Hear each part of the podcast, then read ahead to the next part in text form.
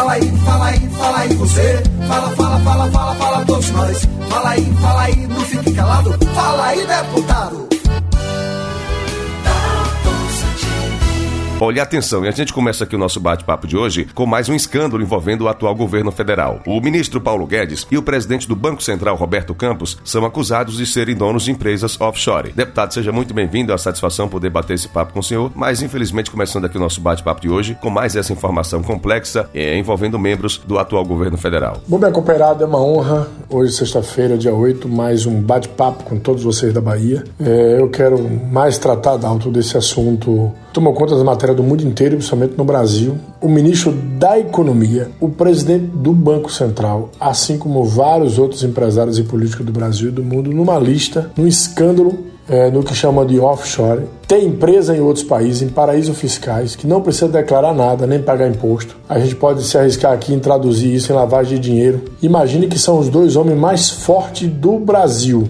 Imagine, presidente do Banco Central e o ministro da Economia. Eles têm dinheiro e têm empresa lá. Além, também durante a semana, a gente descobrir que parte desse investimento, dezenas de milhões, foi investido de Paulo Guedes em aquisição de funerárias. Então perceba aí o tamanho do escândalo, mais um escândalo de corrupção que toma conta do país. Eles foram agora convocados para depor na CPI da Covid, que até essa CPI produzir relatórios serão escândalos e escândalos desse governo mais corrupto da história do Brasil e a gente pode aqui afirmar que o presidente é um verdadeiro bobo da corte, onde empresários, pessoas de governo fazem fortuna, quebra o país, mata as pessoas de fome e continua mandando dinheiro para fora. Aí a família envolvida, vários empresários. Imagine aquele empresário da Avan, é, que nem, quase ninguém está dentro das lojas deles comprando e só milhões e milhões mandados para fora. Então isso é o que a gente vive no, no, Brasil hoje. Uma parte da elite, uma elite histórica que não gosta de povo e que continua mandando as riquezas para fora, produz suas riquezas todas questionáveis e a gente tem esse tipo de comportamento aí. Eu tenho certeza que em breve a CPI da Covid vai elucidar muito mais situações. Então o bobo da corte continua aí fazendo suas maluquices, dita maluquice, loucura, para muita gente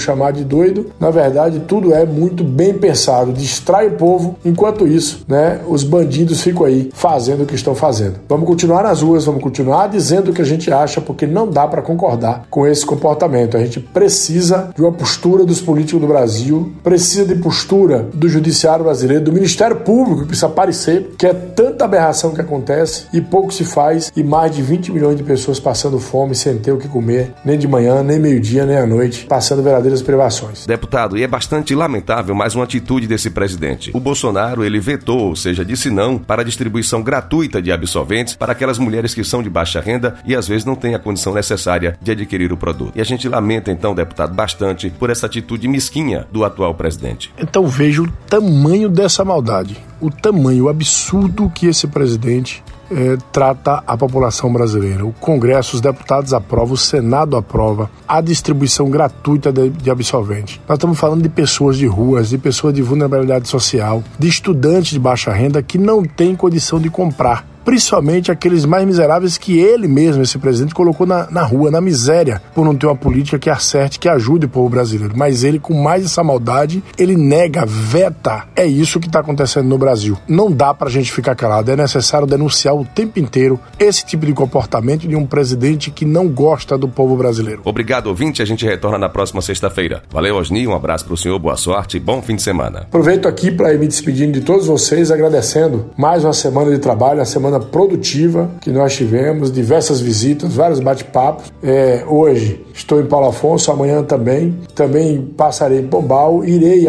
no domingo com o Encontro de Agricultura com o nosso companheiro Ismael. Também vou visitar prego na cidade de Ambupe e ficarei segunda e terça-feira na cidade de Serrinha, principalmente participando das atividades com o Dia das Crianças, nesse que é considerado mais um feriadão. Então, uma boa semana, um bom feriado a todos e que a gente tenha muita reflexão para fazer e muita tarefa para proteger o povo brasileiro. Você acabou de ouvir o Fala Deputado. Para acompanhar o trabalho de Osni ou enviar sugestões por meio de redes sociais, siga no Facebook, Instagram e Twitter. Arroba Osni Cardoso 13. Thank you.